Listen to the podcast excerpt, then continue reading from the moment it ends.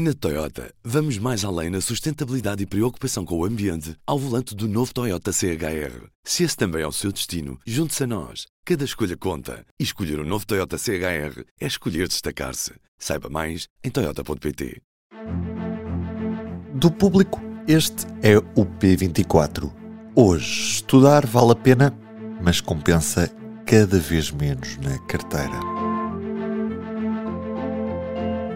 O relatório Estado da Nação, Educação, Emprego e Competências em Portugal, publicado nesta quinta-feira pela Fundação José Neves, mostra o retrato de um país que tem quase dois em cada cinco adultos sem o ensino secundário completo. Mas este é o mesmo país que vê a diferença entre um licenciado e um não licenciado esbater-se com o passar dos anos hoje os novos mestres são os velhos licenciados, culpa de Bolonha ou de um país que já banalizou as licenciaturas? É o ponto de partida para a conversa com o jornalista de economia Vítor Ferreira, hoje convidado do P24.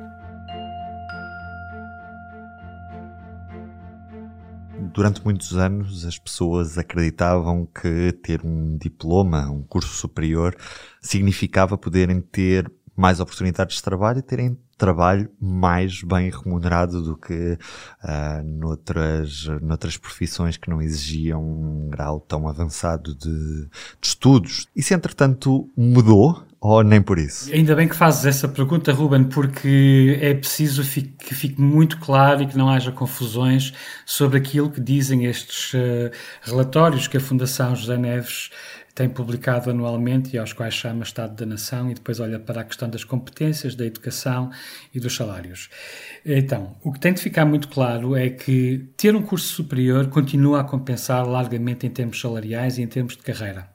E se dúvidas houvesse, eh, bastaria nós eh, regressarmos um ou dois anos eh, à pandemia, aquele momento em que ficámos todos condicionados na nossa, na nossa forma de viver e trabalhar, para recordar que os, as profissões, os, os, trabalhadores que tinham mais formação foram aqueles que mais facilmente, provavelmente, transitaram para o teletrabalho e, portanto, conseguiram estar de alguma forma mais protegidos em termos de saúde, não tiveram problemas salariais, as empresas não tiveram de fechar, não tiveram que ir para o layoff, onde havia sempre uma pequena perda uh, de remunerações. É claríssimo como água que em Portugal ter um curso superior compensa quer em termos financeiros no salário que tu obtens, quer em termos de carreira nas, nas oportunidades que te surgem. O que tem mudado, e é uma questão que nós sabemos que está a acontecer em Portugal e provavelmente não acontece noutros países, não há estudos comparativos, mas seria interessante até ver uh, se isso, em quais deles é que isto acontece. O que tem mudado é que o ganho salarial que nós obtemos por termos um curso superior face a só ter o ensino secundário ou ter o ensino básico, é, tem vindo a diminuir. Ou seja, em 2011, e isto são os dados do relatório deste ano, em 2011, eh, ter uma licenciatura significava que, em média, em Portugal, se ganhava 1.570 euros. Obviamente, e sublinho, estamos a falar de médias, havia salários abaixo, havia salários acima, esta é uma média que acontece é que em 2022, portanto, de 2011 para 2022, um, o grosso da população, uh, os salários aumentaram 28% em termos uh, nominais. Mas em termos reais, ou seja, quando temos em conta a inflação ano a ano, esses aumentos só ficaram em 10%. Portanto, a inflação com menos os restantes, a restante percentagem de aumentos. No caso de quem tem um curso superior e tinha salários mais altos, a penalização, entre aspas, portanto, a, a redução real do salário é ainda mais superior. É, é, é, ainda superior e, portanto, é, quem ganhava mais também perdeu mais salário, em média. O que significa que em 2011 o teu ganho salarial, se tu tivesses uma licenciatura, era de cerca de 51% face a quem não tinha, e hoje em dia é apenas, entre aspas, apenas 27%. Portanto, no fundo, numa frase, parece que compensa menos financeiramente teres um curso quando estás no mercado de trabalho em Portugal, o que é, obviamente, uma conclusão preocupante. E o que é que explica esse dado, Vitor? É o facto de hoje termos muito mais licenciados do que tínhamos há cerca de 10 anos e, portanto, o mercado está relativamente saturado? É isso? Mais uma vez, é uma belíssima questão. Uh, provavelmente haverá muito, vários fatores para a contribuir para isso. Desde logo, um fator que é o dos aumentos anuais de salário. Uh, nós sabemos que nas camadas, nos salários mais baixos, sobretudo, por exemplo, o salário mínimo nacional, desde logo, uh, há aumentos anuais. Portanto, todos os anos há um aumento, pode ser maior, pode ser menor, mas todos os anos houve aumentos. Um, ehm, e, e em alguns anos até foi mais pronunciado, por exemplo, no último ano foi de 5, qualquer coisa por cento. Um, ehm, portanto, o que é que acontece? Nas camadas superiores dos salários, das remunerações, isso nem sempre é verdade. Portanto, nem sempre houve aumentos e nem sempre houve aumentos à mesma proporção. Um, o que significa que se tu aumentas apenas os salários da base e mantens a pirâmide intacta, a diferença entre a base e o topo da pirâmide é menor. Uh, e, portanto, não há ali propriamente um, um, um corte, digamos assim.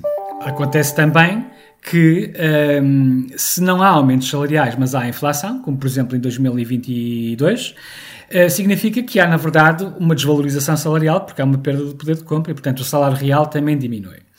Um, portanto, há estes dois fatores que eu diria que são puramente, enfim, financeiros, económicos, estatísticos, como queiras chamar, mas depois há, efetivamente, outros elementos que podem contribuir para esta realidade. Um, a questão da presença de mais, uh, mais licenciados é admissível que sim. Eu, por exemplo, entrevistei o Carlos Oliveira, presidente da, da, da Fundação José Neves, coloquei-lhe exatamente a mesma questão porque há aqui um dado interessante, que é o seguinte. O, a diferença salarial de um licenciado para alguém que só tem o secundário diminuiu, a diferença de um mestre para um licenciado aumentou no mesmo período. E, portanto, pergunta-se aqui se, no fundo, a licenciatura perdeu valor, desvalorizou, e, e não será Bolonha também aqui a contribuir para o facto de quem é especialista, quem se especializa tem que ter um mestrado e, portanto, o mestrado é a nova licenciatura, no fundo, e a licenciatura é o novo secundário. Uh, não há uma resposta de sim ou não neste relatório. É um raciocínio que aparentemente é lógico. Muitas vezes a lógica está presente nas estatísticas, mas depois não está presente na realidade. Seria preciso perguntarmos aos autores de estudo para, enfim, burilarem ainda mais os resultados e tentarem perceber se existe esse efeito. Finalmente, há um outro efeito que me parece também plausível, e que tem a ver com a própria economia. Uh, o que nós vemos é que a produtividade em Portugal praticamente estagnou, ao contrário da, da qualificação das pessoas. Portanto, a nossa força laboral hoje em dia está mais qualificada. Nos últimos 20 anos, uh, o número de licenciados disparou. Nós tínhamos entre os jovens uh, uma, uma proporção de licenciados à volta dos 20 e pouco por cento há 10 anos, hoje em dia são mais de 40%. Mas, infelizmente, em Portugal, por várias questões também, a produtividade não acompanhou esta evolução, este ritmo. E, portanto, o que nós temos é gente mais qualificada, em que não há, efetivamente, do lado das empresas, uma produtividade que permita pagar melhores salários. Há também um fator muito importante que é o chamado subemprego, ou seja, as pessoas que têm qualificações uh, num determinado nível, mas o trabalho que exercem não está à altura dessas qualificações. Os licenciados que estão a trabalhar uh, noutras coisas que não aquelas para as quais se formaram. Ora, o salário obtido nesses, nesses empregos provavelmente é inferior àquele que esperariam se estivessem a trabalhar nas suas áreas da formação. E isto também contribui para o tal achatamento da curva ou então para a tal uh, o encurtamento entre a base da pirâmide e o topo da pirâmide. Uhum. Há mais algum dado assim curioso deste, deste estudo, Vitor?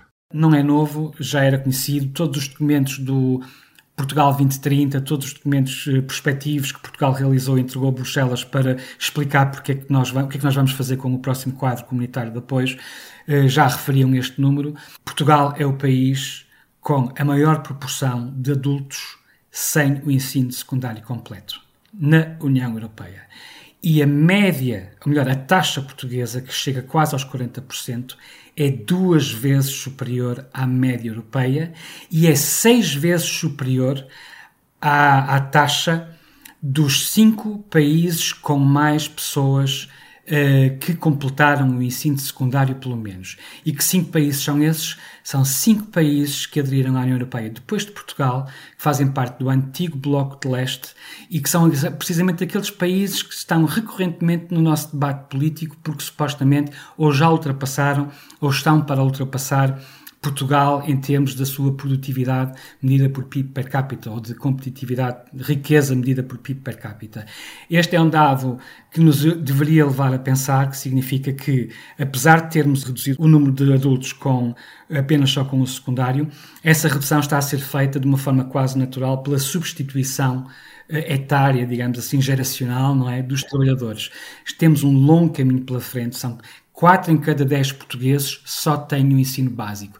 E numa economia em que esta, que, que é bastante aberta, como a nossa, e, e, sujeita à concorrência internacional, é, este dado pode ser muito significativo e ajudar a explicar porque é que nos falta tanta produtividade. E hoje continuamos a olhar para a educação com a Andréia Ferreira Cunha.